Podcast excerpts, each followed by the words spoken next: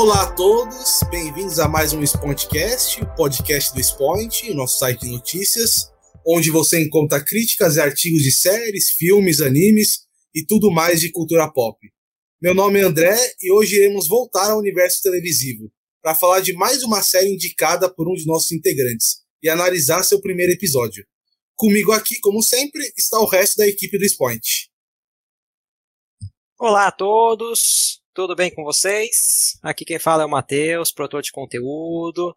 E nós vamos falar agora sobre uma série. Eu gostei muito de, por mais que não é, não foi a minha sugestão, né? Mas eu gostei muito da série porque é uma série histórica. E eu que sou aspirante a historiador, tento ser, por mais que não tenho, não tenho formação, gosto muito. Oi, gente, como vocês estão? É, Bem-vindos de volta ao nosso podcast.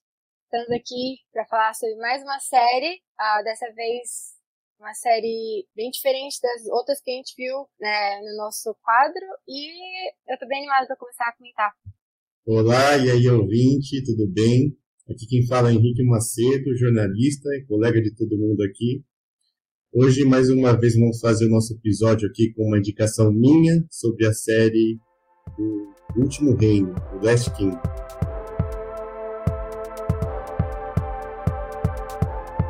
Lembrando aos ouvintes que a proposta desse quadro né, é que somente a pessoa que fez a escolha assistiu a série completa, enquanto os outros têm a perspectiva sobre o rumo da série de apenas o primeiro episódio.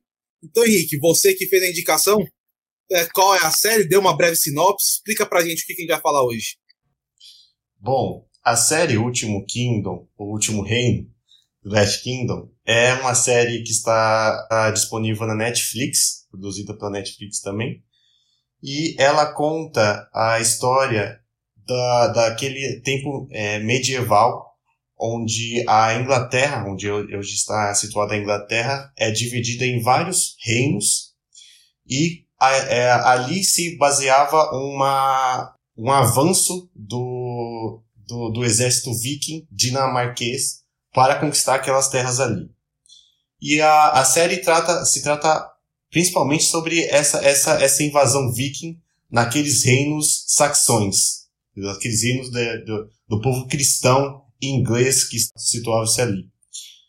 E mais especificamente da série, a série traz o personagem principal, Uhtred de Bebenberg, ou Uhtred Ragnarsson, que viveu ali na, nasceu e viveu na província de Bebenberg, localizada no, no reino de Northumbria, mais ao norte da Grã-Bretanha.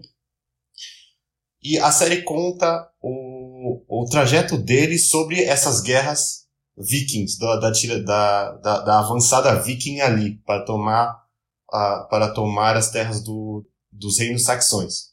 E a série se chama O Último Reino por causa que o, o reino de Wessex, que está situado mais ao, ao sul, foi o último reino a, a se proteger contra essa avançada viking, essa avançada dos dinamarqueses. E basicamente foi um dos poucos e o único reino que conseguiu segurar o, os vikings de tomar ali completamente as suas terras. Então a série aborda justamente a, a, a história de Uhtred, e, e como ele, junto com o seu companheiro, o rei Alfred the Great, né, o Alfredo o Grande, para é, lidar com o, a avançada viking. Porém, na história da série, ela, como o Uhtred de Bebenberg é um personagem fictício, porém é, a série também é baseada em, em fatos reais, a história de Uhtred depois que ele, ele, ele foi retirado de suas terras de Northumbria, ele viveu junto com os sobre o teto de um dinamarquês, de um viking dinamarquês que o tomou como filho após pegá-lo de seu do seu do seu do, da, do seu lar, né? Após de matar o seu a sua família e o seu pai, ele pegou Uther como filho e o criou junto junto aos dinamarqueses. Então a série aborda to, é, totalmente esse conflito entre o, o entre ser cristão, saxão, e ser, ou para se tornar dinamarquês, de se tornar viking. Porém, é, no, ultimamente ele vê o lado saxão dele se gritando mais alto, né? Ele se junta ao lado saxão para não deixar que a Inglaterra, que é a Wessex e Northumbria e todos os, outros reinos se cedam ao, à tirania viking. E juntamente com Uhtred, assim como eu falei, a série também, é, a série também é, aborda a história do rei Alfredo, que esse, por, justa, por justamente, realmente existiu na vida real e teve a sua história é, bastante vangloriada, porque ele foi um rei que, junto com o seu exército, lutou junto é, para proteger o seu reino de Wessex e resistiu à, à avançada dinamarquesa, à avançada viking. Isso em torno dos anos de 875, se eu não me engano, por volta do século 9, século 10, bem na era medieval mesmo.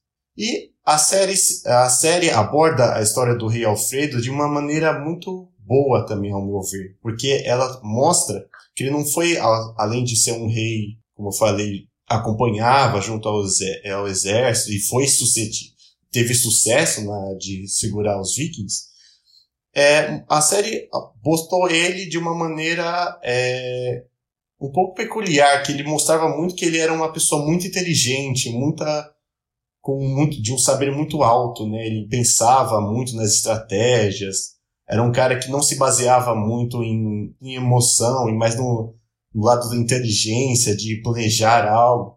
Ao contrário do Uhtred, né? Que o Uhtred, no, na história da série, ele é mais um cara que precisa é, resolver tudo na, na base do, do braço, mesmo do músculo, para quê? Porque ele tem que ser o cara que vai, vai retomar o seu reino de Northumbria da, da avançada vida.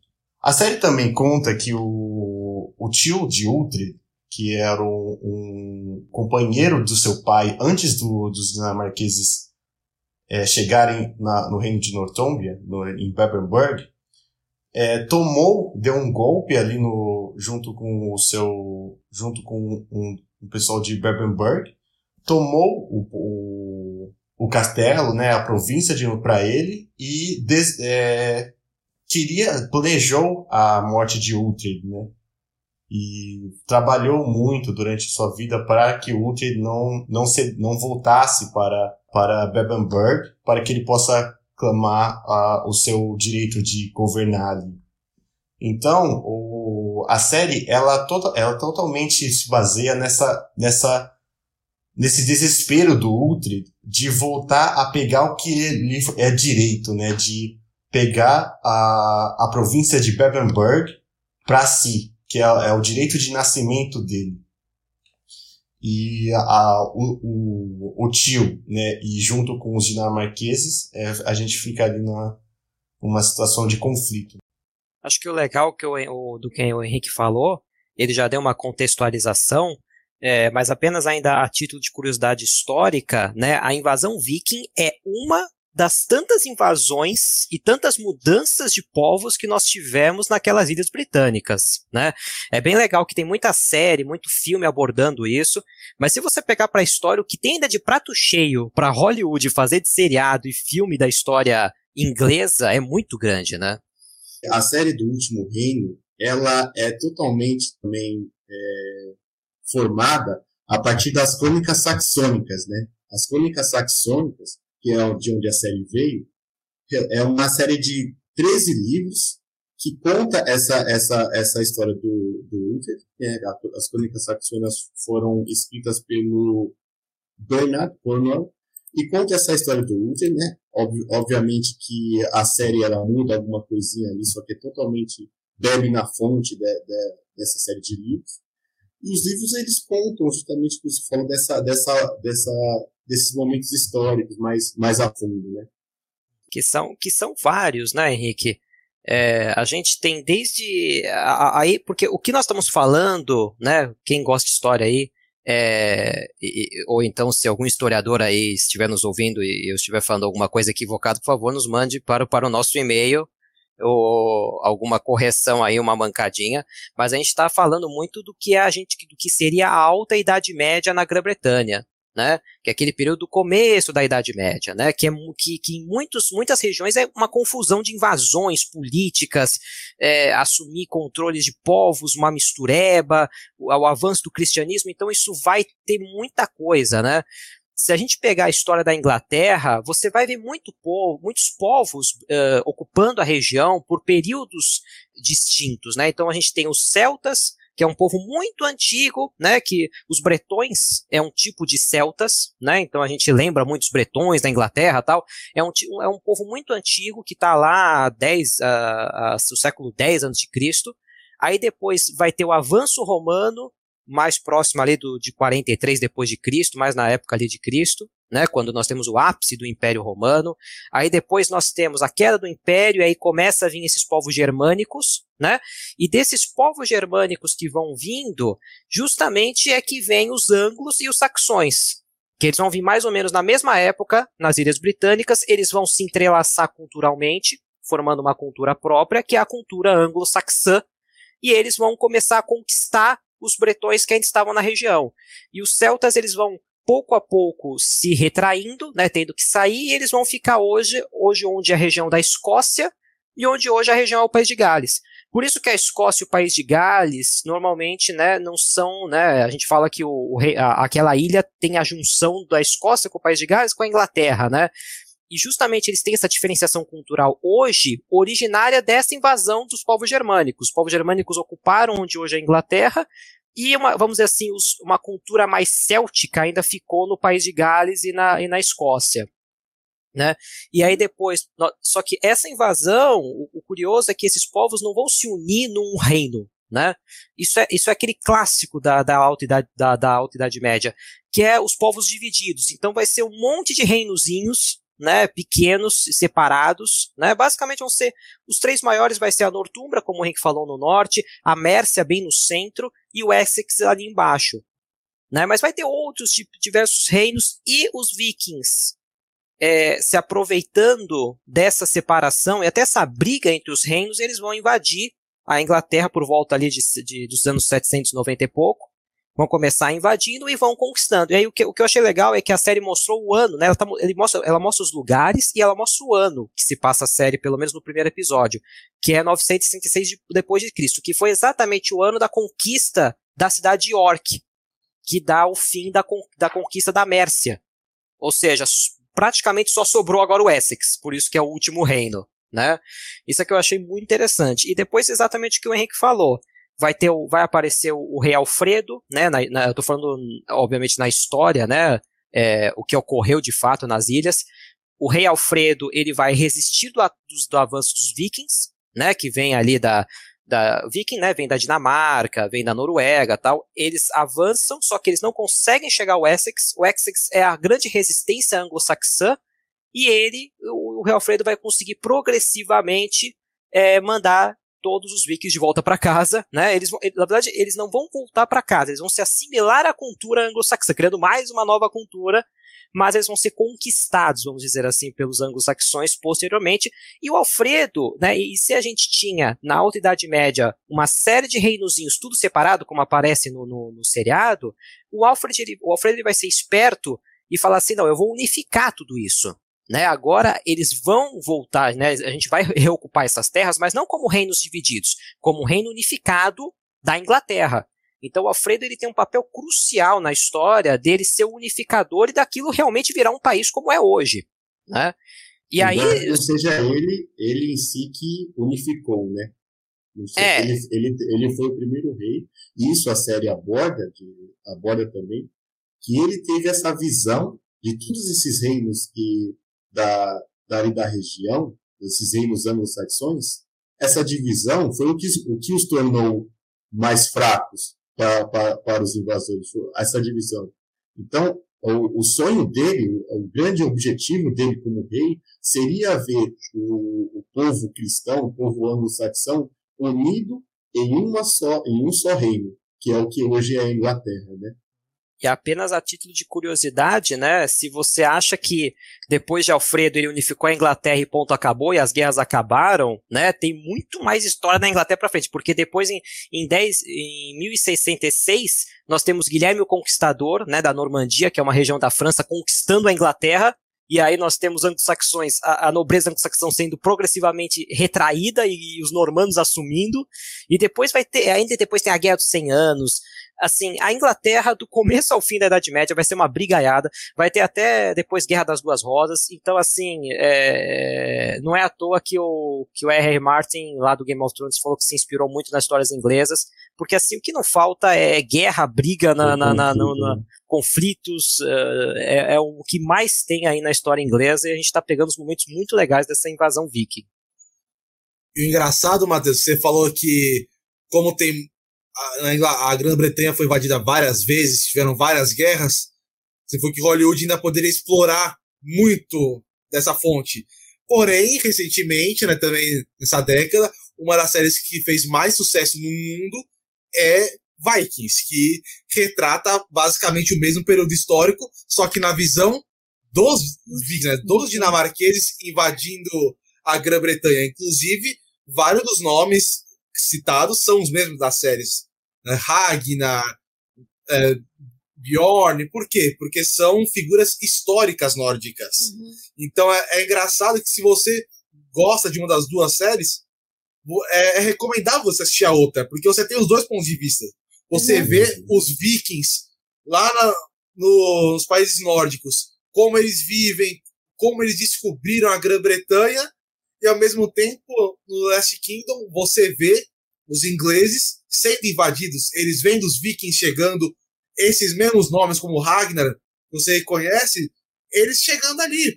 Então, isso eu acho muito legal. Para quem já assistiu Vikings, é muito interessante. E até na questão de figurino, fotografia, é tudo muito parecido. Vocês até acham que tipo, é alguma sequência, mesmo criador, mas não, é só porque retrata o mesmo período histórico e os criadores fizeram o, o papel deles, que era estudar e re, tentar retratar fielmente a, a região. É interessante e o que eu... saber também que os fãs de Vikings e The Last Kingdom eles ficam teorizando toda, toda hora, assim como você falou, que existem nomes, os mesmos nomes de, de, das duas séries. Então eles ficam teorizando possíveis crossovers das séries no, no ah. de episódios no, das duas séries, né?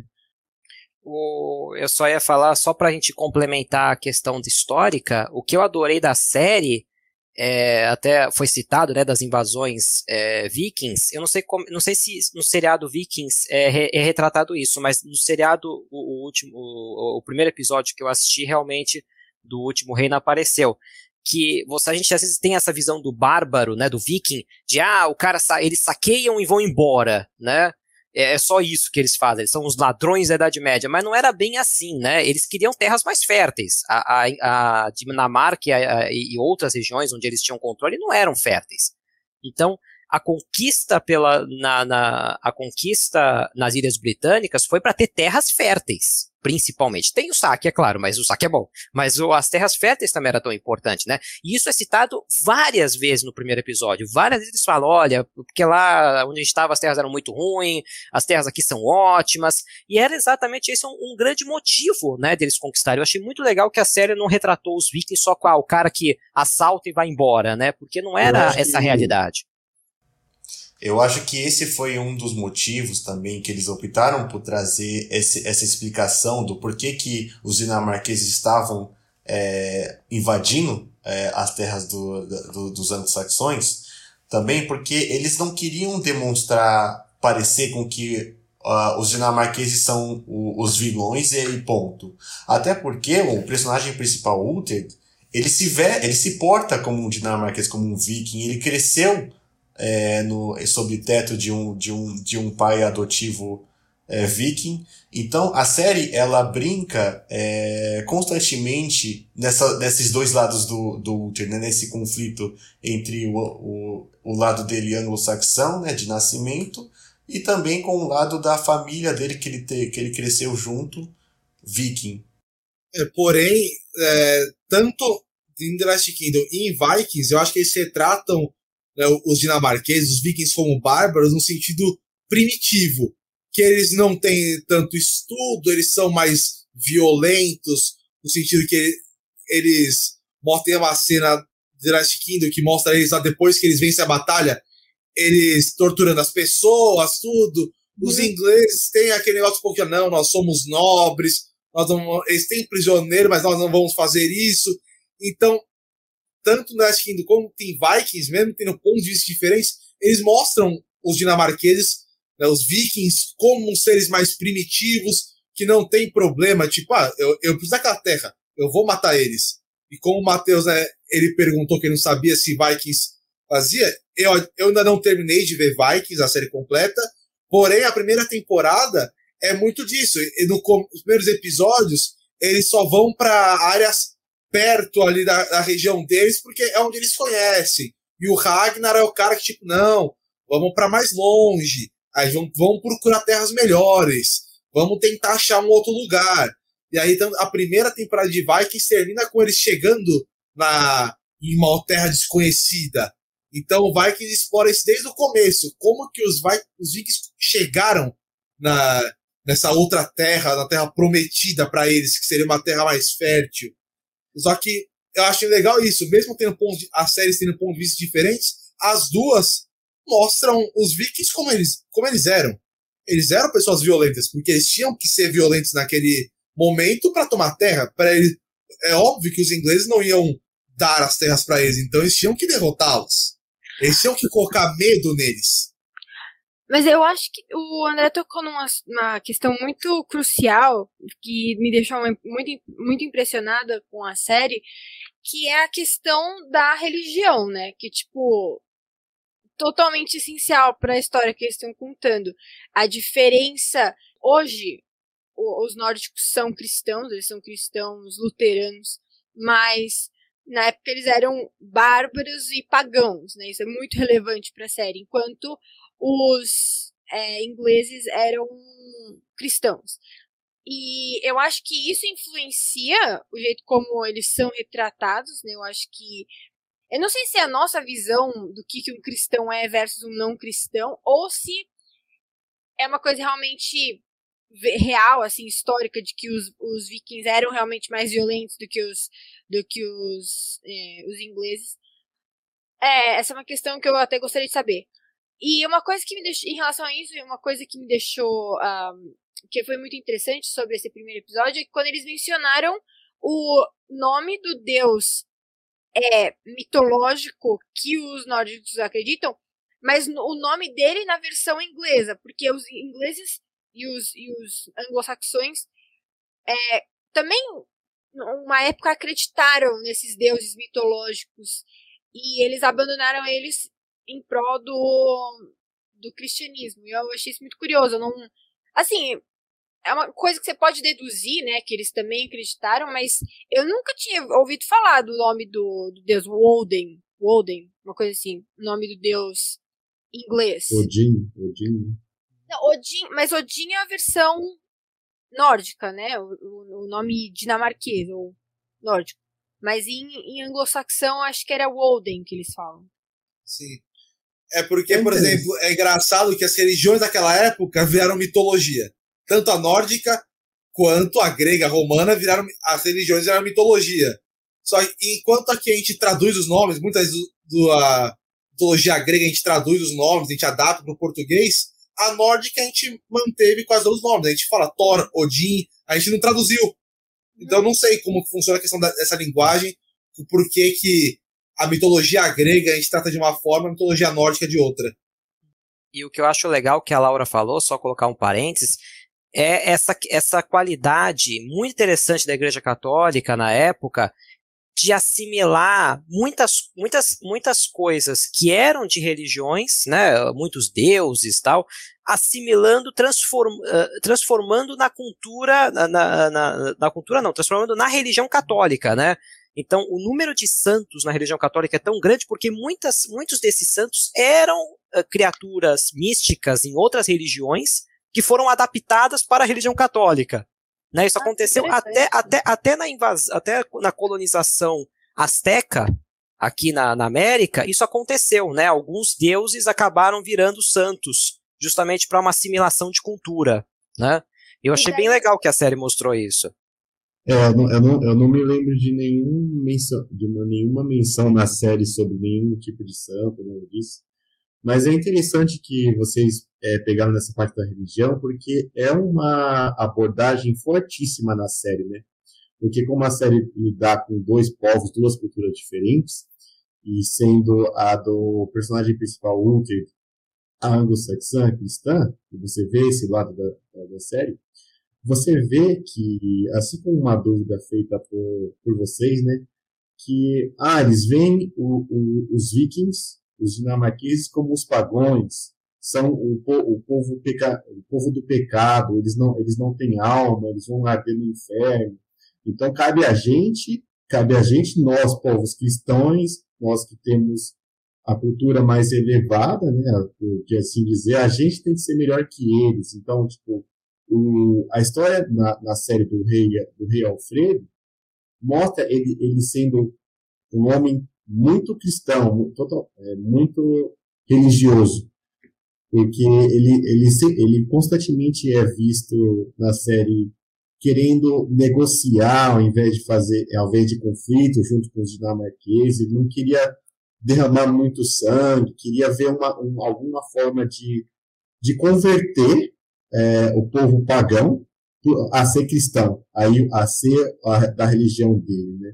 Inclusive, mostra quando eles são religiosos, que na, na própria série, quando o filho mais velho do rei morre, e aí ele obriga né, o, o outro a mudar de nome, o padre fala: não, nós temos que rebatizá-lo, que senão, quando ele chegar lá, né, quando ele morrer e chegar lá no paraíso, vão perceber que tem alguma coisa errada. Então nós temos que rebatizá-los. Isso é o, o quão religiosos eles são. Não, você vai mudar de é. nome, ele virar, virar uma outra pessoa. Então ele tem que ser rebatizado.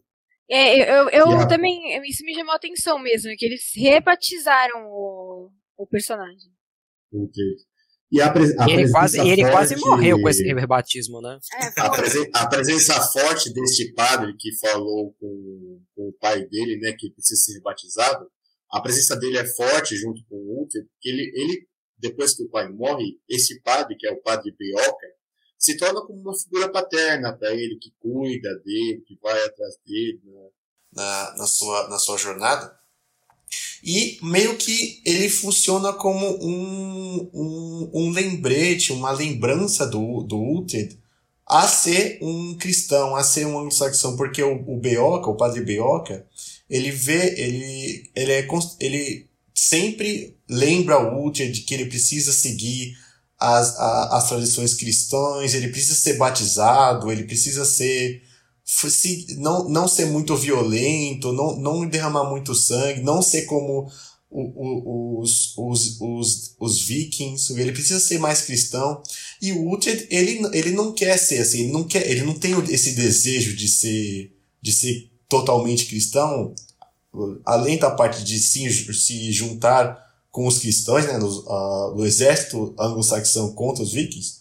Mas tirando isso, ele não deseja é, seguir nenhum caminho cristão. Ele, ele tem é, em, dentro de si a, a tradição nórdica, né, é a tradição que ele, ele cresceu junto com os vikings, então ele sabe o que é o povo ter mais liberdade, vamos por assim dizer, da, de um povo assim menos menos restringido, que é como os, os cristãos eles são eles são vistos pelos vikings. E então ele fica constantemente uma através da série uma esse jogo de cintura do, do padre Beoca pedindo pro Uther de não ser tão assim, não ser mais dele ser mais é, paciente e compreensivo com o outro, e o Uther não, o Uther ele quer ser mais violento, ele precisa matar os seus inimigos, ele precisa ser impiedoso. É, quando você estava falando dos personagens, Henrique, o que me lembrou uma coisa da série, é, que eu queria até saber se vocês concordam ou não, nesse, pelo menos, eu não sei se depois a série ela, ela melhora em relação a isso, a gente se acostuma com os personagens, mas uh, esse primeiro episódio, para mim, eu fiquei muito confuso em saber qual eram os personagens, porque os personagens estão mudando de nome, ou os personagens têm nomes bem diferentes. Então eu realmente eu fiquei um pouco. Mudando confuso. a idade. mudando, eu, eu fiquei confuso Ah, é. dos dois lados. Eu, eu, eu fiquei mais confuso do lado dos anglo-saxões. Porque tinha o tio, aí o tio queria matar o menino, né? E aí teu pai que morreu na batalha. Eu comecei a me confundir ali. E também do lado dos vikings tinha também o pai, aí tinha um filho que tinha um nome parecido com o nome do pai. E tinha mais uma escrava que estava junto com ele, mas também tinha a, irmã- a filha do casal. Então eu, eu honestamente não sei se foi algo Ah, eu também, eu também. As duas meninas, eu fiquei, eu fiquei confusa. Teve uma hora que o cara sugeriu que o personagem principal ficasse com uma das meninas. Eu fiquei, pera, ele tá sugerindo quem? Eu não tô, eu não, não já não sabia mais quem era.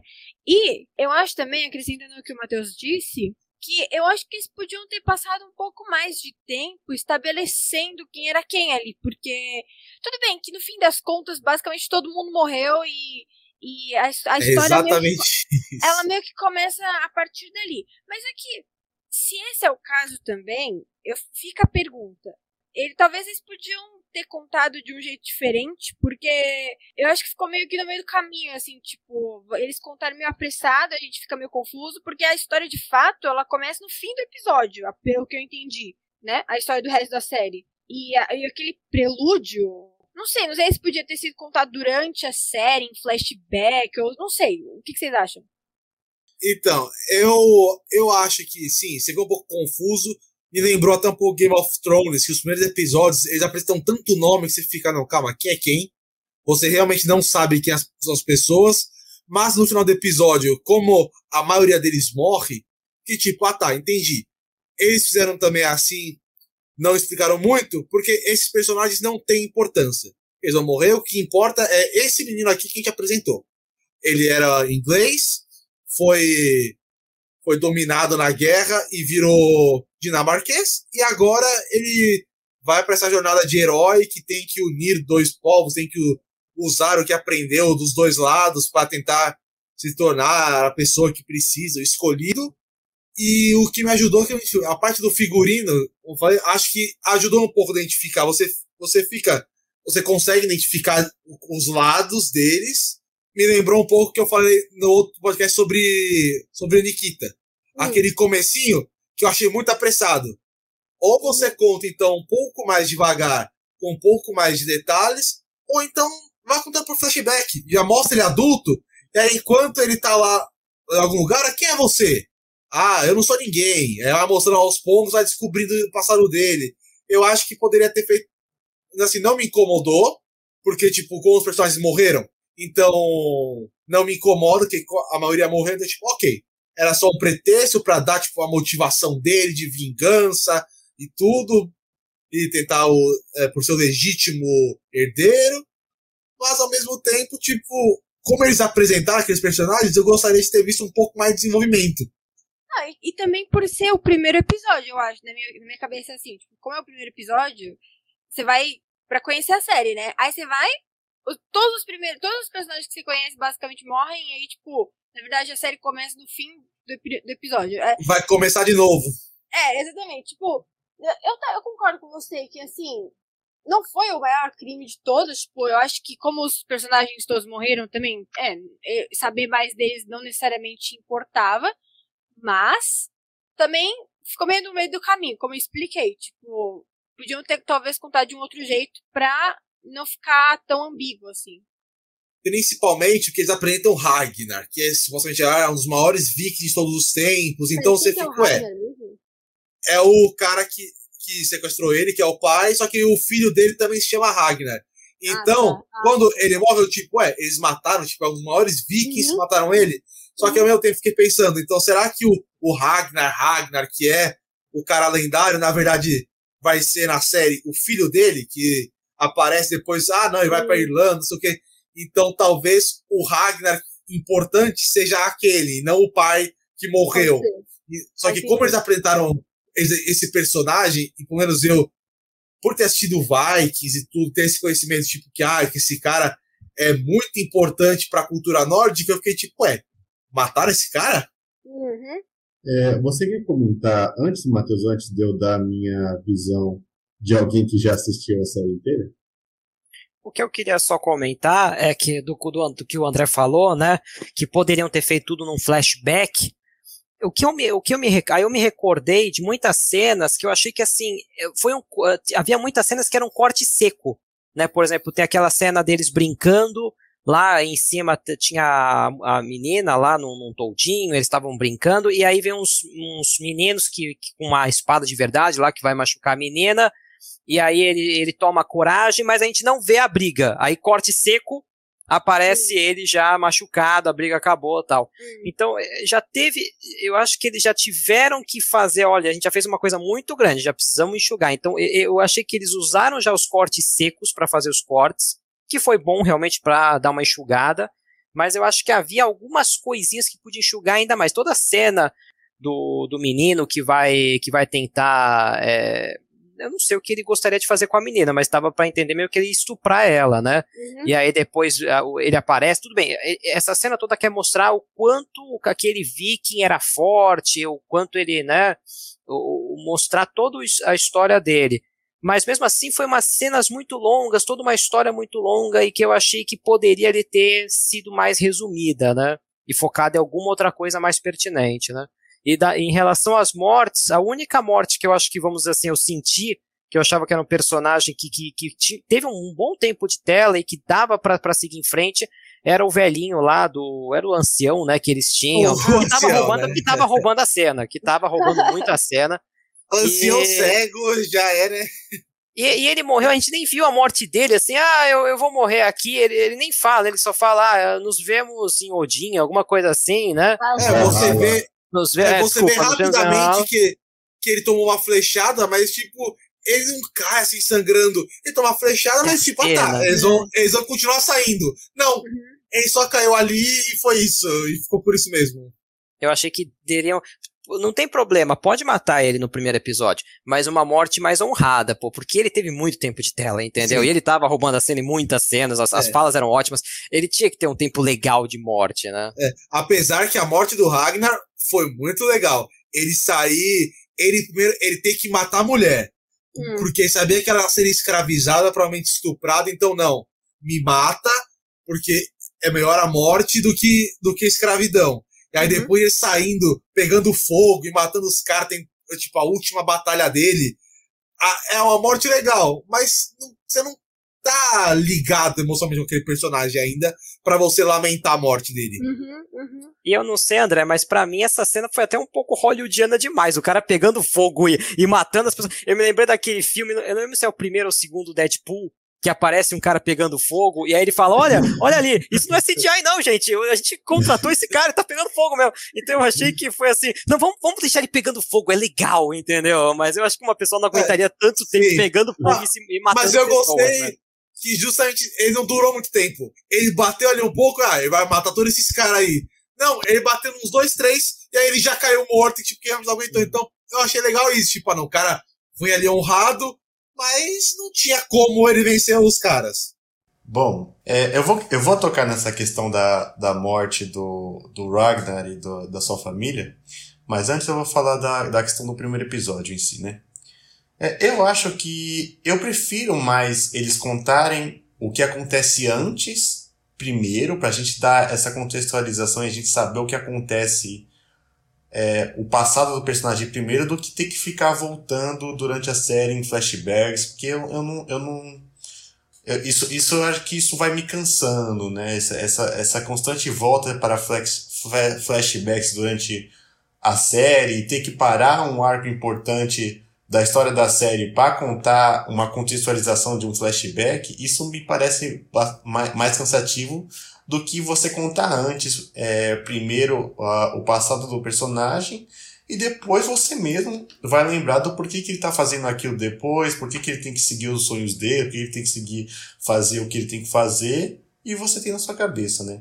Agora, eles é, pode, pode até ser um pouco mais corrido você fazer dessa maneira em um episódio só e, tra e trazer toda essa, essa contextualização em um episódio só e realmente tiver ter cortes secos em algumas partes para eles apressarem a coisa, pode até ser mesmo. Mas eu, eu não achei que isso prejudicou a série, porque, de novo, é, isso pode ter sido de uma visão da minha visão que já já conhece os personagens, já sabe quem é cada um ali, Mas eu, eu acho que isso não, não prejudicou uh, muito o andamento da série, porque assim como o Ander falou, a maioria dali morre e depois é citada é, esses nomes do, do, dos que morreram depois, mas o, o importante não tá ali. O importante é você ver a, a história do se é correndo ali, do porquê o, o Uhtred e o, o, os outros ali é, serem daquela maneira, né? Tiverem a serem criados daquela maneira e do porquê depois eles vão atrás do que eles devem ir atrás, né? E, e eu acho que o primeiro episódio ele serviu isso, né?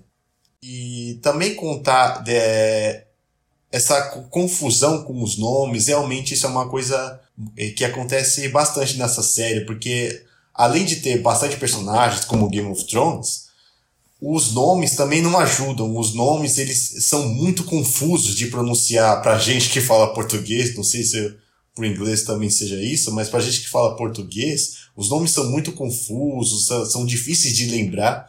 E para você lembrar de tal pessoa ali pela primeira vez é difícil mesmo, mas depois você você você consegue. E em relação à a morte do Ragnar e da sua família ali, uh, é de costume, né? não, não é de costume, é da religião nórdica ali. Isso, isso mostra na série, é, for, é mostrado bastante na série, que o, o viking não sei se isso mostra também na série dos Vikings, André, mas você pode falar depois. Que o Viking, ele para ter uma morte, para ele alcançar a glória de da pós-morte, de ir a Valhalla e jantar junto a, aos deuses, ele precisa morrer como um guerreiro. Ele precisa morrer empunhando a, a, a sua espada, ele precisa morrer batalhando, ele precisa morrer pela sua honra. E a mulher ali ao ver que a, a casa dele tá pegando fogo, o velho tava ali e o Ragnar tava ali, eles vendo que não tinha mais jeito, a mulher preferiu que o Ragnar matasse ela ali junto com o velho para dar essa morte honra, honrada pro, pro senhor e para ela mesmo, né? E, o, e pro Ragnar também, sabendo disso, por isso que ele foi, ele foi correndo ali pro fogo, ele pegou fogo ali e ficou uma morte mais hollywoodiana, mas é, esse, isso tem um motivo, isso é explicado na série depois, porque bastante outros, outros dinamarqueses tentam morrer da mesma maneira. E nem só pra ir pra Valhalla, pra ir pro paraíso, mas também porque tá queimando a família dele, né? Então, a questão de ser o homem da família, então, pô, se ele não, se ele não vai tentar matar os caras, tentar proteger a família, ele morreria como um covarde que abandonou a família. Então, tem essa questão da honra mesmo. Então, por isso que já não importa que eu estou pegando fogo, eu vou lá para fora porque é o que eu tenho que fazer, porque todo mundo já morreu mesmo. Então, o que eu posso fazer agora é tentar levar alguns comigo. Sim, sim. E também você falou da, do Ragnar também. A série, ela mostra que tem o Ragnar pai, que morreu né, né nesse episódio, e o Ragnar filho. O, o filho dele, ele é mencionado na série como o jovem Ragnar. Ele não, todo mundo se refere a ele como o jovem Ragnar, até porque você, você mesmo disse que o Ragnar ele foi um viking lendário, né, na série dos vikings também. Então, é, o, o, o filho, ele também é um arco importante da série. O arco dele é importante na, na no decorrer da série e mostra também é, ele sendo, porque ele foi criado como um irmão mais velho que o Ultra, então ele, ele traz esse, essa, essa visão dos, dos, dos costumes vikings para o Ultra também, ele traz junto com a vida, né, que é a, a, a irmã dele, mas eu falo dela depois, mas o Ragnar jovem, o jovem Ragnar, ele traz essa, essa, esse tempo de tela do protagonismo para o lado viking na série. Né? E assim como você falou, esse Ragnar parece que ele foi, ele foi importantíssimo para a história da série. Sim. E justamente essa confusão também, se eu tiver enganado, alguém tiver ouvindo, me corrija, mas também já ouvi falar também que o Ragnar, essa confusão já quem é? É o pai, é o filho? Pode ser contado também na vida real, porque eu já li matérias falando sobre que o nome Ragnar é encontrado em diversos períodos da história. Em, tipo, em citações de nome Ragnar em vários períodos. Por isso que ele é tão lendário. Então, aí eles acham, será que então não era vários Ragnar, vezes é passado o nome de pai para filho, então por isso que, que ele. O nome viveu por tanto tempo. Uhum. Então eu não eu posso estar enganado, não sei se é isso mesmo, mas talvez essa confusão. Isso é nem uma confusão, mas de propósito, porque às vezes, ah, não, realmente, como o que era comum na época, né? Vou passar o nome de pai para filho. Então, esse nome durou por muito tempo, porque eram vários Ragnars. Só que, como a história era contada pelos ingleses, eles só conheciam o nome, eles não sabiam que ele era filho de um outro cara chamado esse, com esse nome, né? Uhum. Sem falar dos sobrenomes também, porque do, na, na, série o, o sobrenome de um, do, do Uther, que foi criado no teto de Ragnar, é o Uther Ragnarsson, filho de Ragnar. Sim, o, então... O, o, jovem Ragnar é Ragnar Ragnarsson, Ragnar, filho de Ragnar. então, isso inclusive volta à questão que a Laura colocou lá no começo, de né, será que eles são realmente bárbaros? Pra gente, a gente acha que é um retrato fiel, porque as, os registros históricos são feitos pelo lado vencedor. São uhum. os ingleses, né? são as pessoas que escreviam, eram as pessoas que sabiam ler e escrever, eram as pessoas que dominavam o mundo. Então, obviamente, a nossa visão é por essa visão. Eles eram bárbaros. Por quê? Porque eles iam e invadiam nossas casas. Só que os ingleses também invadiram vários outros reinos, mataram muitas pessoas. Então, na nossa visão, o inglês é o cara mais certinho. A gente tem a visão que a gente tem hoje. O inglês é o cara que usa roupa social, é tudo certinho, tem ainda a família real. Mas não necessariamente é isso, né? Que a, a visão ocidental dos vikings é essa, né? Então, não, não necessariamente é uma visão real, é a visão que a gente tem deles, né? E no caso da Inglaterra, é. né, André, é a visão dos ganhadores, né? Porque é, então, depois sempre, os vikings, né? se os vikings talvez ficassem nas Ilhas Britânicas, a, a, nossa visão sobre os vikings fosse um pouco mais diferente, né? Uhum. Mas eles perderam, né? Eles acabaram tendo que voltar, os líderes tiveram que voltar para casa, então não, acabou, acabou ficando a história de quem venceu a batalha, né? Que foram os ingleses. É. E aí eles colocaram é, história... lá é contada pelos vencedores, né? É, a história é sempre contada pelos vencedores. Inclusive naquela série The Man in the High Castle da Amazon, é legal que eles tratam justamente isso, que eles a série se passa num mundo em que a Alemanha conquistou a Segunda Guerra. Então é o mundo atual, mas que o nazismo venceu. Então a história é contada pelo nazismo. E naquela série o nazismo é o certo, o nazismo é o correto, porque a história é contada pelos ganhadores. Uma outra coisa aqui também é que, assim como você falou anteriormente, Matheus, os dinamarqueses eles foram conquistar aquelas terras ali para se, se situarem ali. Que é assim como foi falado no.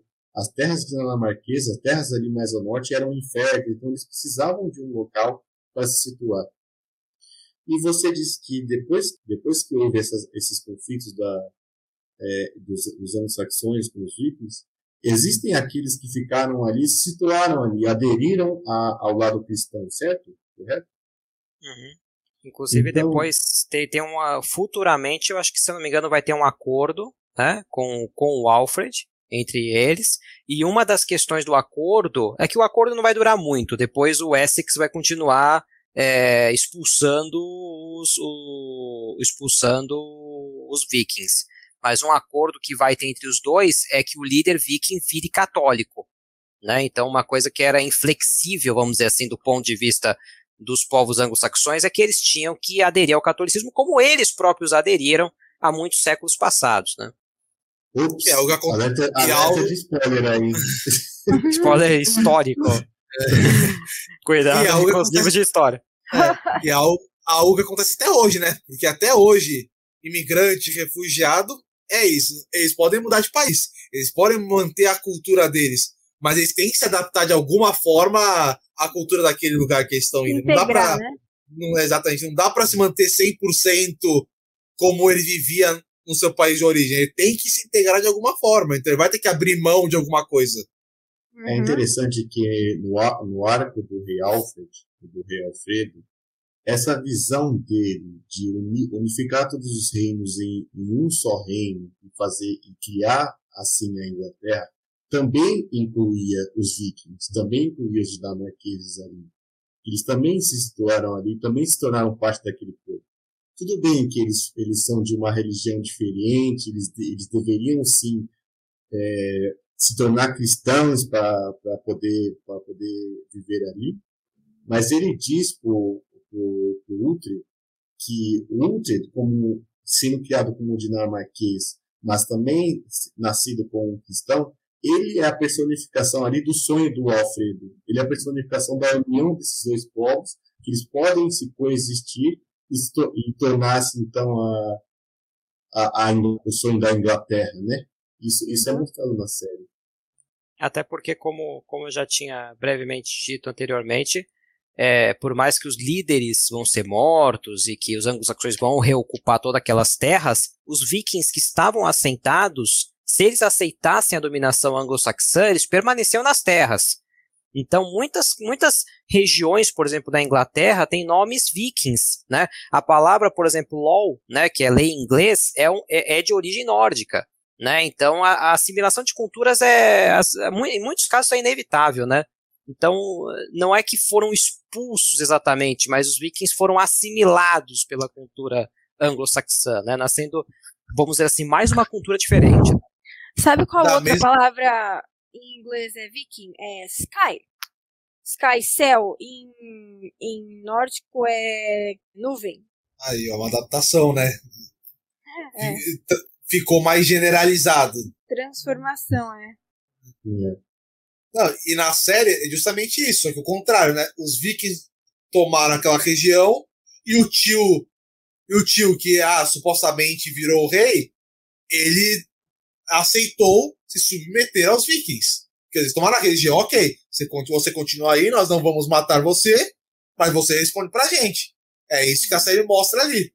Então, uma coisa que a série mostra também é que, assim como vocês falaram, uh, o, uh, essa, essa dualidade entre viking e cristão, entre dinamarquês e anglo-saxão, eles também não mostram também como os bonzinhos e os mauzinhos. Dentro do, do, dos cristãos, dentro dos anglo-saxões, existem aqueles que é, preferem maneiras não, não muito consideradas do bem, né? E são, e são vistos como os vilões. E, no, e na, já no lado dinamarquês, que é visto como o lado, o lado dos vilões na, na, no lado da história, também existem aqueles que são mais honrados, são mais pondados a, a, ao lado do bem, né, como é a família do Uhtred, como é o Ragnar e o jovem Ragnar, né, que ajudam o, o Uhtred. Então não tem essa de uh, o lado do bem e do mal na série, porque até porque o personagem principal é essa a personificação dessas do, desses dois povos. E acho que isso, isso, é, isso é algo que o, o escritor das crônicas saxônicas, que é de onde a série vem, é, deixa isso bem claro, né? que, embora que a gente está vendo da perspectiva do lado anglo-saxão, os vikings não são tão maus assim. Eles querem, assim como foi falado, eles querem uma eles querem viver junto, né? Mas eles são mais brutos, né? Eles matam para ter aquela terra, então vai haver conflito ali até não poder mais, né? Como Game of Thrones. É, na questão do, do quem, quem, é, quem seria bonzinho ou vilão na história, né? Eu acho que realmente eles fazem um bom equilíbrio eu me lembro, eu, eu, eu para mim eu senti que do lado dos Vikings eles quiseram fazer, pelo menos nesse primeiro episódio que eu assisti, é, os, os, os, bons exóticos, né? Então eles são exóticos, eles fazem lá aquelas coisas malucas lá que, que aparecem numa cena, deles matando lá as pessoas das maneiras às vezes mais brutais, mas eles cuidam do garoto, o garoto é alimentado bem, né? O personagem principal, que é o Utrecht. Então você vai falando, olha, eles são exóticos, eles são, né? Estamos no meio da Idade Média, todo mundo tá se matando, mas eles são os legais. Não tem ali ninguém que você vai falar, é o vilão, entendeu? Da uhum. série. Agora, do lado do, do, Essex, a gente tem uma divisão. Tem aqueles que você vê que, como padre, que são os aliados do personagem principal, e nós temos os, o tio, que é o vilão, que é, né? Então, no Essex você vê uma dicotomia uhum. de bem ou mal, e do lado dos vikings, um lado mais de bem, né? Nesse primeiro episódio mostra a, a história de Northumbria, da, da, da província de e Northumbria. Ainda não é mostrado a história de Wessex. Só para corrigir uma ah, tá, inclusive, até o pai do Uhtred, ele não é mostrado como um vilão, Mas ele mostra como uma pessoa que trata mal o filho. Inclusive, Ah, é, ele fala, eu- tipo, eu- ah, eu ele não, me, ele não me trata bem. Então, tipo, não é assim, ah, aquele pai carinhoso, nada, tipo, meu Deus, meu pai morreu. Ok, morreu, fica triste, mas ele, beleza, vou seguir minha vida e é isso aí. Sim. É, inclusive, ele ganha um segundo pai, um bem mais legal, inclusive. Que é morto também. Mas o que, É. o que eu achei estranho. Mas eu queria legal essa- depois de um tempo, né? Porque no primeiro momento ele era um escravo. Depois que ele Ah, ajudou a sim, é. filha dele, que aí ele, É, é, é. que aí ele ficou legal. Ah, só para sanar uma dúvida também sua, Laura, aquela outra menina que você vê que o pai, o pai Ragnar, fala pro Uther é, se ele quer casar com ela ou não, era uma escrava também deles, do, da casa lá do Ragnar, que ela também, junto com o Uther, era uma, uma, uma menina do, do povo anglo-saxão que eles raptaram e fizeram dela uma escrava ali na, Sim, Na- inclusive, na inclusive cara. aparece naquela cena depois da luta. É que, como tem aquela cena e depois já, já corta para eles adultos, você fica, não, calma. Tem duas meninas. Quem é quem? Ainda mais que eles não, Exatamente, é. e- e eles não tinham falado o nome da menina. Então, no primeiro momento você fica, não, calma. Eu identifiquei elas porque uma delas era ruiva. Então, ok. Pra mim, elas eram essa- muito parecidas. É, então, é que como eu vi o cabelo ruivo, ok, essa aqui então é a filha deles, e essa outra menina é a inglesa que também era escrava. Foi Eu assim que isso eu mesmo. identifiquei. Eu só reconheci quando o menino voltou pra tentar estuprar de novo ela e a outra lá, a ruiva. Aí eu, ah tá, essa é aquela. E aí a outra é a outra. Sim. Não é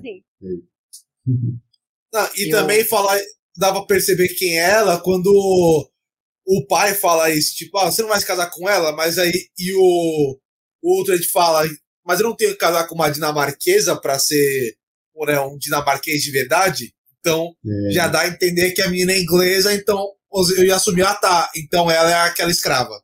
Ah, é, ele Sim, falou isso mesmo, mas quando ele falou isso, eu interpretei. Eu interpretei ele falando uma coisa tipo. Eu tenho mesmo que casar com uma dinamarquesa. Eu, eu sei lá, ficou meio ambíguo pra mim. Eu acho que eu não, não saquei direito o que ele falou. O que, que você Pra mim dizer, foi- Fala, mim foi a questão de ele queria estar escalado com uma dinamarquesa pra ter uma aceitação, que ele, ele, ele era o adotado. Sim, então, sim. pra ser, pra ser igual o Young Ragnar, não, então eu preciso casar com uma dinamarquesa pra eu ter o mesmo status dele, senão eu vou ser sempre o excluído. Não, faz É sentido. aí. É só que na hora eu não interpretei Aham. desse jeito. Mas sim, eu acho que é isso mesmo. Sim, também, eu também achei isso, André. Mas você tinha citado há pouco tempo é, da reação da morte né, do menino em relação à morte do pai dele.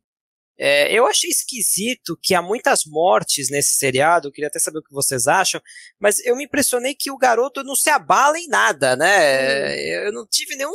O garoto tá. Ele tá numa sala, tá todo mundo. Tudo bem, é uma criança tal. Não, não vai ter uma reação mais adulta em relação àquilo. Talvez nem esteja entendendo muito o que está acontecendo. Mas é, ele vai, ele tá vendo ali os companheiros, né, o que ele conhece como povo morrendo ali na sala de estar ali do, do pessoal dos vikings e ele batendo um papo super tranquilo com o velhinho, né, não tá com medo ou, ou, ou com raiva, né, eu, eu, né, eu achei que é muito, eu achei que faltou um pouco de emoção nesse garoto, né, e depois quando ele ficou adulto, a coisa meio que se repetiu de novo, né, eu não tô querendo aqui culpar o ator, eu tô querendo falar que eu achei que, sei lá, eu acho que eles quiseram mostrar, olha, morria-se mesmo assim, tanto na Idade Média, as pessoas não se importavam com as mortes, mas eu senti pouco, né, pelo menos do personagem, dos outros personagens, até que os, os, os outros personagens sentiam bem a morte, mas o personagem principal eu senti que ele não sentia tanto a morte de pessoas queridas. A única reação dele foi quando apareceu a cabeça do irmão. Só ali que deu tipo um grito, mas aí o padre ia pegar ele e a cena já acaba ali. Então você não consegue ver ele de luto pelo irmão, alguma coisa. Porque logo depois já é mudança de nome. Então, ele, ele pareceu que foi mais um susto de ver a cabeça de uma pessoa do que pela morte do irmão. Eu acho, na minha opinião, esse primeiro episódio, eles focaram. Eu achei esse episódio muito expositivo. Eu acho que eles focaram muito na exposição.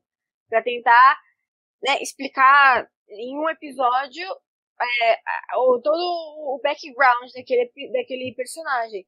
E eu acho que por isso eles tiveram que sacrificar outras coisas, no caso também, o impacto emocional, fazer uma, um, uma, digamos assim, uma reação humana, né, o, do, do personagem principal. Porque, como você falou, Matheus, naquela cena em que ele tá falando com o, com o velho lá, naquele, ambiente que tá, estão morrendo milhares, milhares não, mas várias pessoas, vários prisioneiros que foram capturados pelos vikings.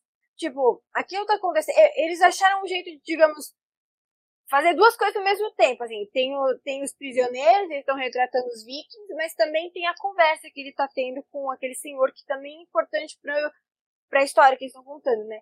Então, eles, eles meio que colocaram as duas coisas juntos, meio que pra economizar tempo, e aí eu acho que no fim fica essa impressão, assim, de que meio que ele não é abalado pelas coisas, porque tá tudo acontecendo tão rápido né, no episódio, né? Tipo, e eu, eu acho que também que... eles querem, não queriam, eles queriam mostrar ele como um guerreiro, né, Laura, também. Eu achei que não, não precisavam ter seguido esse caminho, podia ser um guerreiro emocional, né? Mas eu acho que eles quiseram muito associar com um guerreiro frio, um guerreiro sem emoção, né?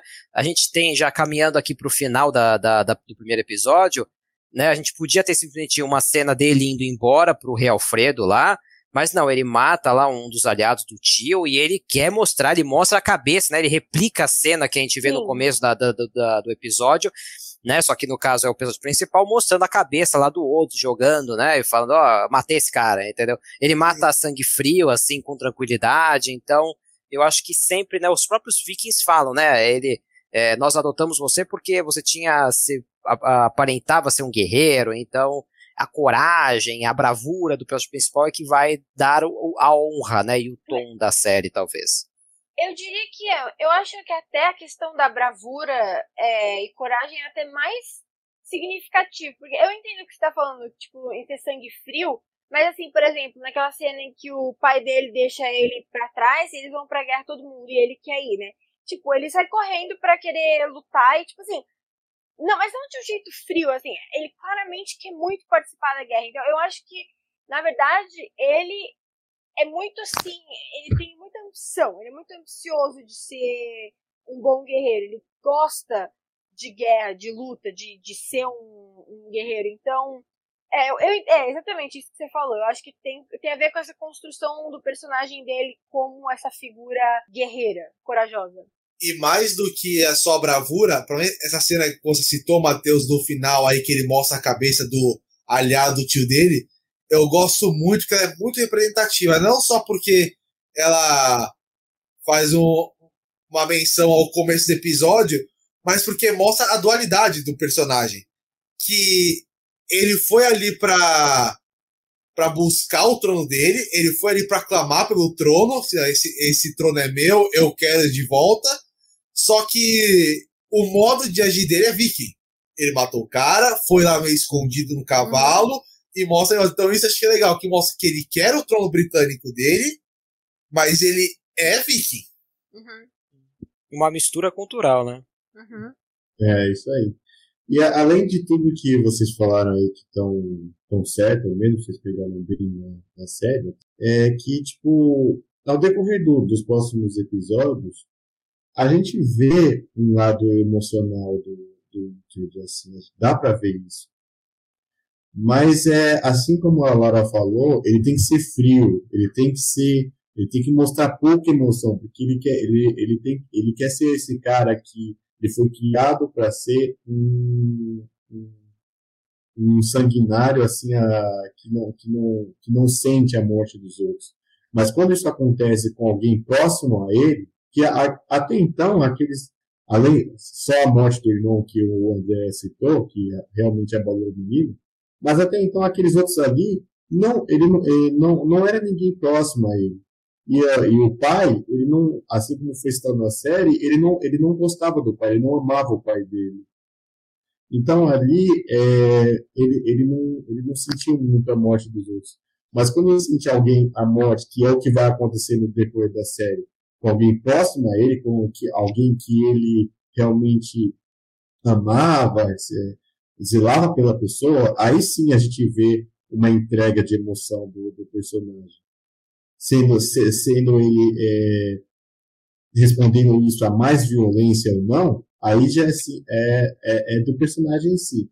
Mas é, a gente vê a reação dele de sentimento em relação à perda daquele doente querido, né?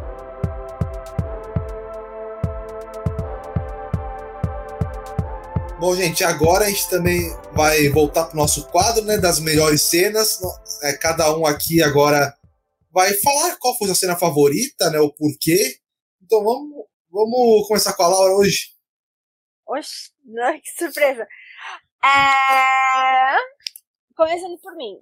Bem, eu diria que a minha cena favorita foi a cena da luta entre os vikings e os anglo-saxãos, mas especificamente a em que o pai dele morre. Porque foi, foi mais porque eu, eu gostei da, da cinematografia e também do da estratégia dos vikings de fazer aquele muro de escudo e vence, basicamente vencer usando a cabeça, porque eles estavam eles estavam em menor número, né, em teoria.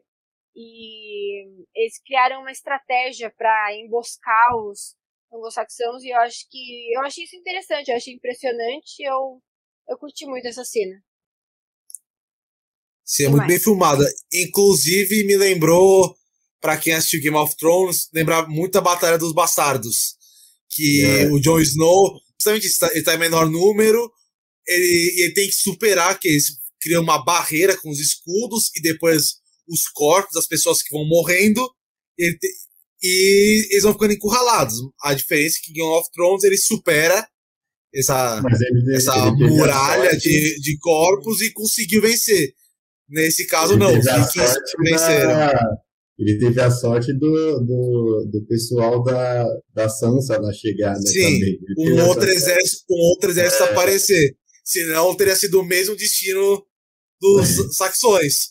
Sim. Foram emboscados e, e com essa parede era só questão de tempo até todos morrerem.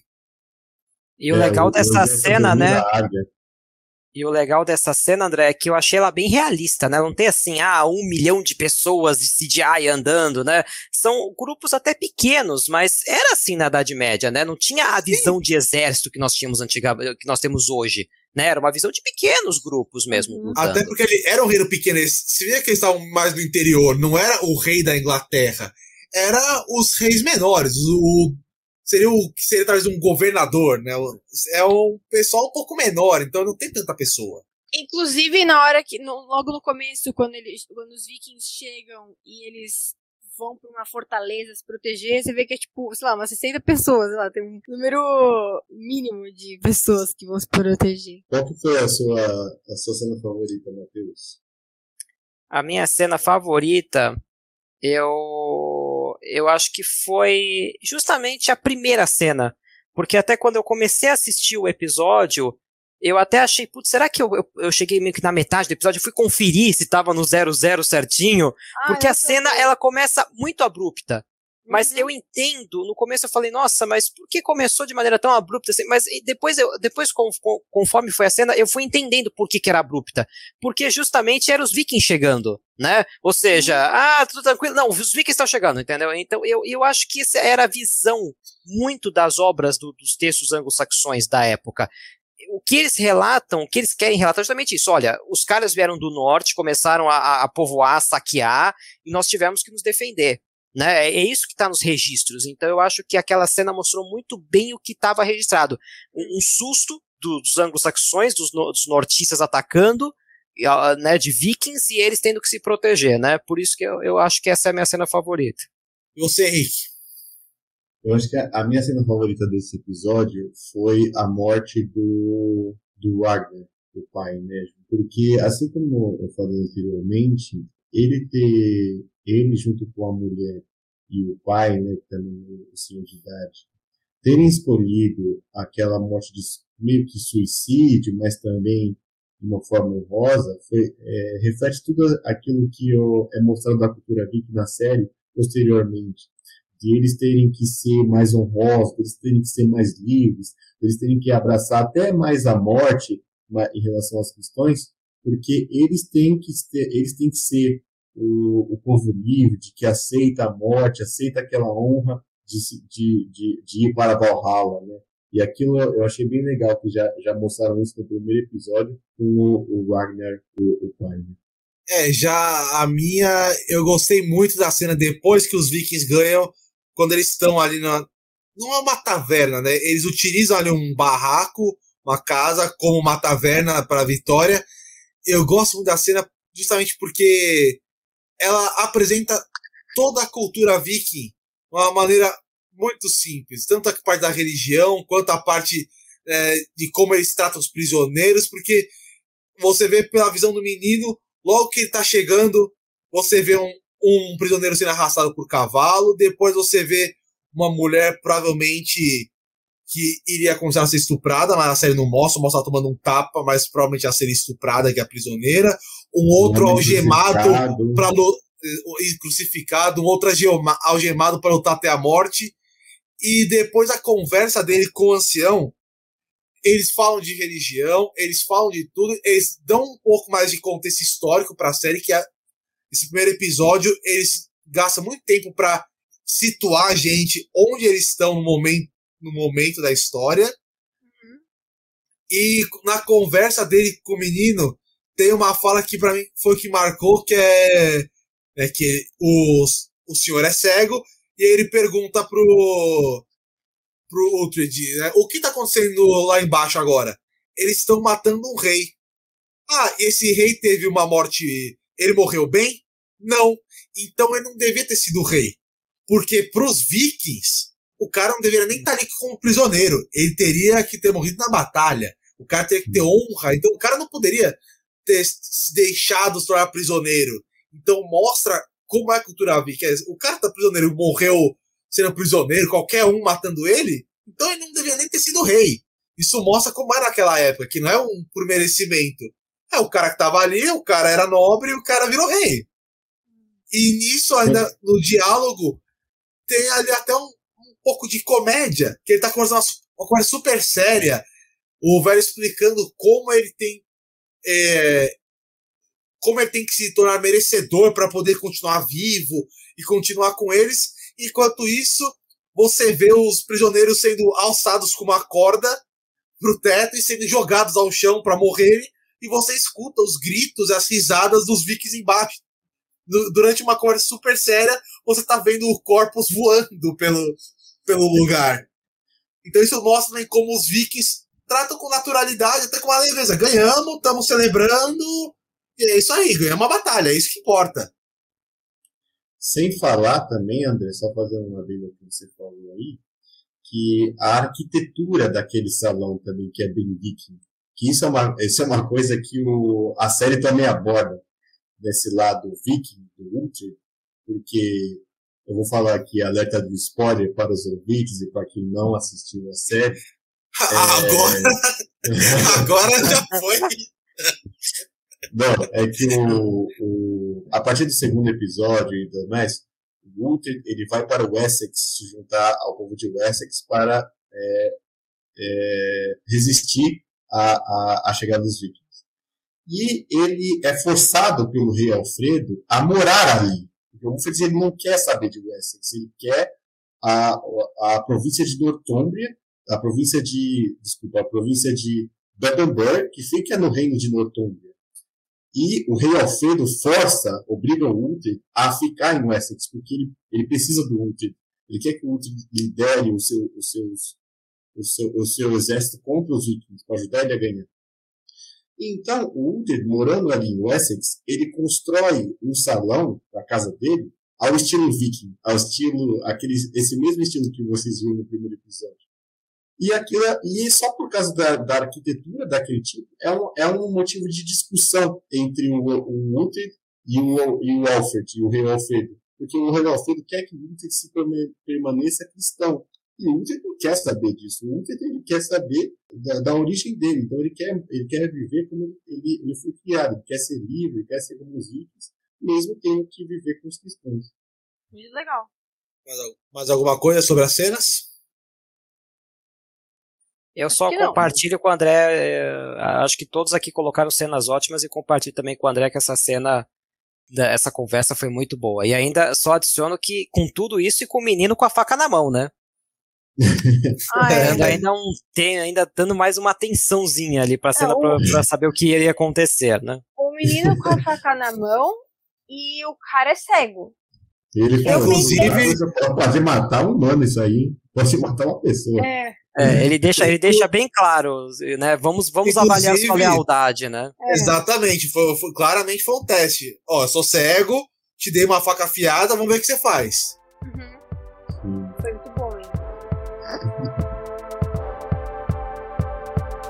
Bom, gente, a gente já tá se encaminhando pro final, mas antes das notas, a gente vai falar agora.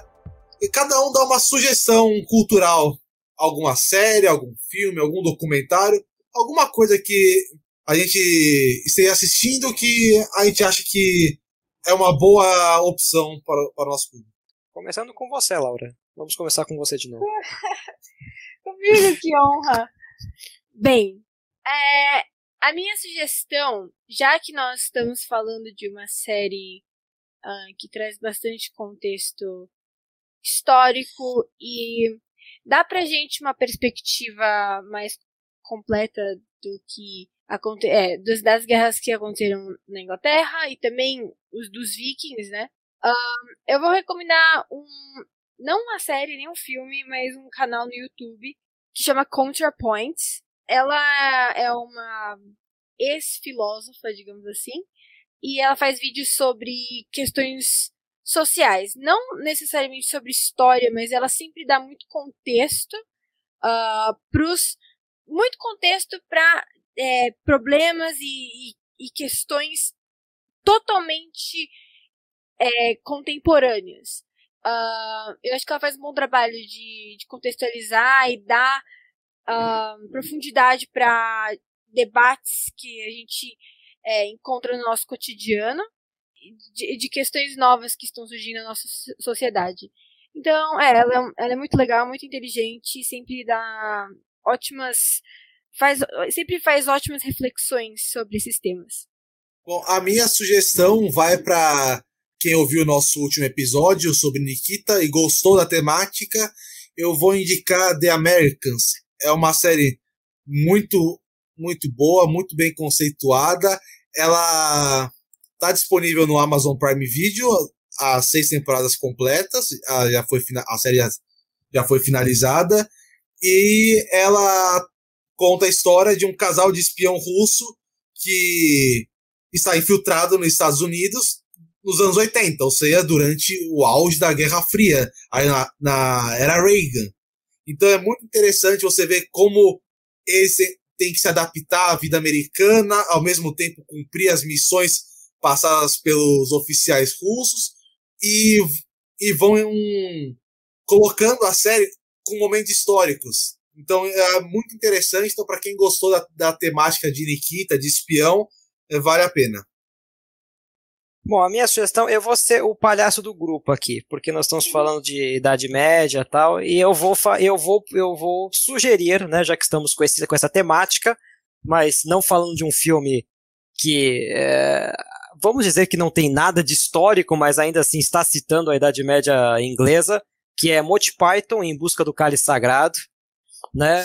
Porque é um, é um marco, né, para aqueles que um já clássico. viram, né, é um clássico da comédia britânica, né, Monty Python é um, né, um grupo humorístico muito famoso, né, na, na, na Inglaterra, no Reino Unido, no geral, e eles fizeram, eles fizeram um seriado que está disponível, inclusive na Netflix, fizeram uma série de filmes, né, e esse, justamente, acho que esse é o mais famoso, Monty Python em, em busca do cálice sagrado, que está disponível na Netflix, que é um seriado é que eu acho que é a essência do humor de Monty Python e também a essência do humor britânico. Então, do humor nonsense, do humor que não é pastelão, mas é um humor inteligente, né?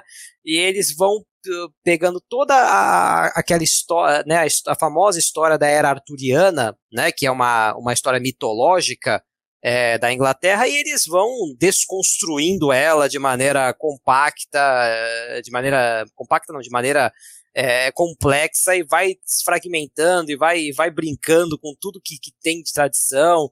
Então, é, você vai ver muita coisa que você, você viu que, que é que virou meme, ou então piadas sensacionais.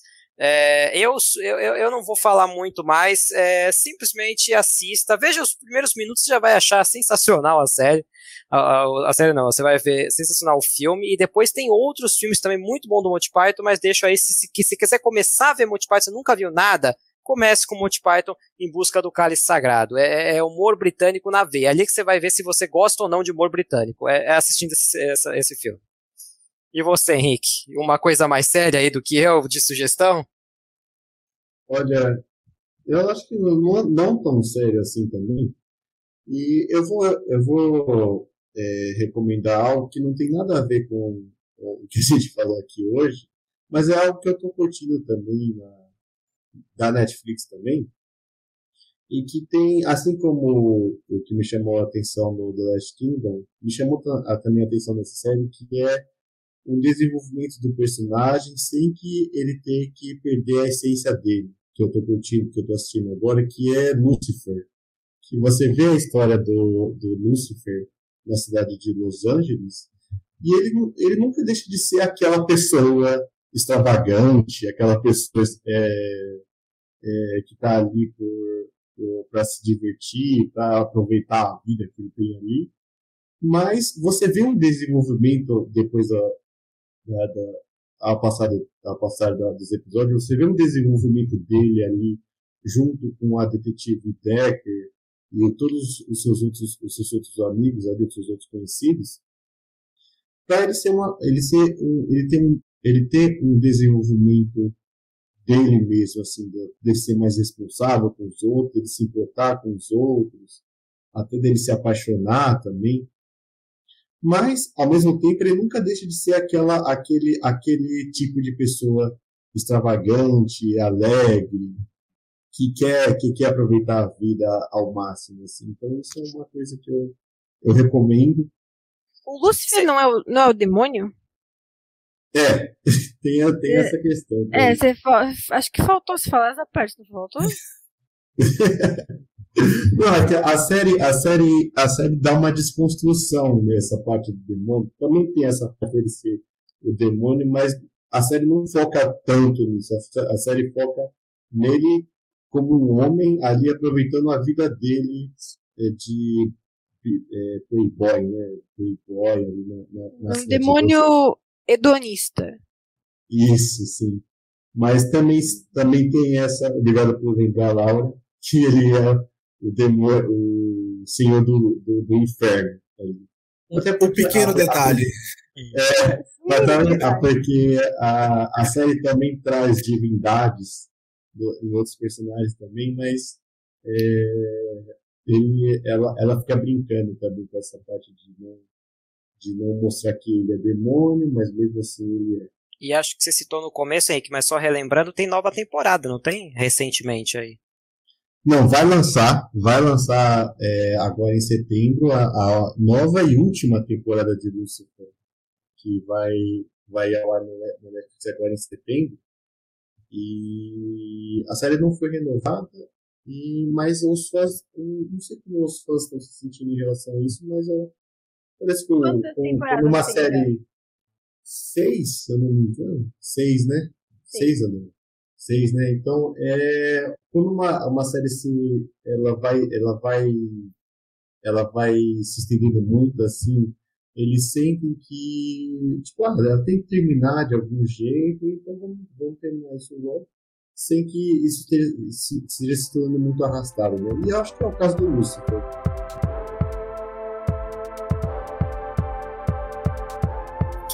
E agora, para encerrar, vamos para as notas. Matheus, que nota você dá para The Last Kingdom? Bom, André, eu acho que, pensando em tudo que nós falamos aqui, analisamos, eu daria uma nota, pelo menos, claro, eu olhando apenas o primeiro episódio, eu daria uma nota 7. Eu gostei muito da questão da história, eu acho que eles retrataram muito bem a análise histórica, né, por tudo que aqui nós já falamos mas eu acho que por uma confusão de personagens, talvez uma falta aqui ou ali de, de uma coisa mais de emoção, né? É, uma ou outra cena que poderia ter sido talvez retirada ou que estava excessiva, eu acho que isso pecou um pouquinho. Mas é uma série que eu achei que é isso que, que, eu, que eu tinha dito, que abordar a questão dos vikings é bem, é muito interessante, né? O, e você, Laura, qual é a nota que você, que você dá para Last Kingdom? Eu daria um 8 pelos mesmos motivos que você, Matheus. Quer dizer, parecidos. Eu, na, pessoalmente, não sou muito fã de coisa com muito personagem, muita coisa acontecendo. Eu acho que vocês sabem disso. Por isso que eu nunca vi Game of Thrones. E nem outras séries que seguem esse estilo. Uh, mas eu acho que. Então, nesse sentido, eu acho que. É, a confusão de personagens, para mim, eu acho que esse primeiro episódio, como eu falei anteriormente, bastante expositivo e pro meu cérebro pequeno, muita coisa acontecendo, eu tenho que para captar assim, é um pouco confuso para mim, mas eu acho que ela tem um valor é, assim didático e muito alto e eu acho que dá para aprender. Eu, eu também sou uma curiosa de história, não tanto quanto você, Matheus, mas eu gosto eu gosto também de questões é, linguísticas, culturais, eu sou muito fascinada com essas coisas. E então, para mim é muito interessante, eu adoro aprender sobre essas coisas. Então, só nesse, só por esse fator eu já dou um 8 pra série, porque eu acho que ela é muito interessante no, na essência dela. André. Eu vou dar nota 9. É uma série que já estava na minha lista há um tempo e eu nunca tinha começado pela duração dos episódios. Quando você vê uma série com uma hora de duração, você já fico com uma preguiça de começar, então eu nunca tinha dado uma chance, mas já tinha ouvido muito, já tinha ouvido falar muito bem da série. E eu gostei, tem algumas partes confusas, mas o final me deixou muito empolgado para o que acontece depois, me deixou curioso, querer saber como vai resolver toda essa parte da vingança, o que vai acontecer com o tio dele, como que a história vai se resolver. Eu gosto dessa parte de essa parte histórica de de colocar o personagem em um momento histórico, então você você tem um pouco de conhecimento, você vai reconhecendo o que acontece, você já até antecipa o que pode acontecer na série com, de, de acordo com os acontecimentos históricos. E também, pela série, o roteiro eu acho bom e as cenas de batalha são ótimas. Então, as duas cenas que tem, que mostram os vikings armando as, as emboscadas, tanto com sax, saxões ali onde o pai do protagonista morre, quanto, quanto quando o vilão, o Vic que tinha sido exilado, o, como ele faz para prender todo mundo ali, de prender as portas e deixar só uma saída para que eles pudessem capturar a filha do Ragnar e matassem os outros, eu acho que é muito bem feito, porque é muito real. Você vai vai fazer uma bifurcação. Você vai deixar só aquela passagem ali para você conseguir prender todo mundo, você conseguir fazer o que eles querem. Então, as cenas de luta me convenceram, as mortes são mostradas, tem uma cena tem uma cena que mostra, eu não lembro se é o rei que mostra alguns personagens que mostra a espada entrando no pescoço do personagem. É então é, é uma é, é o rei, então eu acho que é uma série que não tem medo de mostrar tipo, a crueldade da guerra, as batalhas são bem filmadas e eu, eu gostei do personagem principal, porque se você não se identifica minimamente com o personagem, você não compra história. E eu, eu comprei, então para mim é nota 9. E ainda um detalhe que André deu, acho que a, a nota mais baixa que o André deu foi para a própria sugestão dele no primeiro episódio, né? Uma curiosidade aí para os nossos ouvintes interessante. Eu não sei, eu acho que talvez foi Nikita meio ponto a menos. Eu não me lembro. Quanto que ele, quanto que ele deu pra Cols? Eu dei 7,5. Já acho que 7,5. Ah, pra, pra Nikita, acho que foi 7. É, se eu não me engano. E finalmente você, Henrique. Bom, antes de eu dar minha nota, assim, uma coisa que eu reparei que vocês gostaram muito, que foi o contexto histórico da série, da série ser abordada no, no, no em, um tempo é, da nossa história, da, da, realidade, é que o personagem principal, Uther, de Pepper Bird, embora a história dele seja ficção, né, pelas crônicas saxônicas, criado pelo autor, ele em si realmente existiu, o Uther, e realmente existiu um cara chamado Uther em Bird, Só que os historiadores, pelo que eu pude pesquisar, os historiadores não conseguiam decifrar como foi a vida dele. Mas, é, então, isso foi um gancho para o autor da, das crônicas saxônicas criar a própria história do Uther e se aproveitar né, de, de, de, colocar isso. E eu achei isso uma sacada muito boa da, da parte dele. Agora, a minha nota é, assim, de um, de uma, de um contexto de, de que alguém que já assistiu a série toda, eu vou dar 9,5. 9,5 porque é uma, além de todos esses motivos que vocês citaram, e alguns que eu discordo também, que é no caso do Matheus, de personagem, do personagem principal e que não mostrar um pouco de sentimentalismo, ao longo da série ele mostra, não só ele, como outros personagens, assim, que contribuem para o roteiro. Isso é uma coisa que me chamou muita atenção, né, que eu, eu curti pra caramba. Além do, do, do, do da relação desses personagens também, que é uma coisa que me chamou bastante, acho que foi a, a melhor coisa dessa série, foi a, a relação do Uther com o rei Alfredo. Que assim como, não sei se falei antes, o rei Alfredo é um cara mais frio, assim, mais é, um cara que prefere mais estratégia, então ele condena muito o Uther por ser um cara mais que quer mais é, lutar, que quer a, a, a, a província dele, então ele faz tudo por, por vingança contra o tio, contra todos os outros aqueles que estão no seu caminho. Mas o rei Alfredo precisa do Ultra, então ele quer o Ultra ao seu lado. O que agora nós temos que falar que é muito importante é que o nosso o Spoint, o Spointcast, é o, o podcast do site Spoint, que está lá na plataforma do Medium. Nela a gente tem, além desses podcasts, que você pode ouvir outros episódios, né? Nós vamos ter, ter vários outros episódios.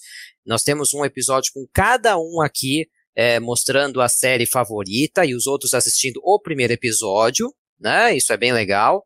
E lembrando também que nós, no, no site do esporte não tem apenas este podcast, mas também tem as nossas notícias, né? Então também notícias, na verdade notícias mais críticas, né, até o momento. Mas Artigo. temos várias, temos várias, os vários artigos, melhor dizendo, o Henrique falou certo.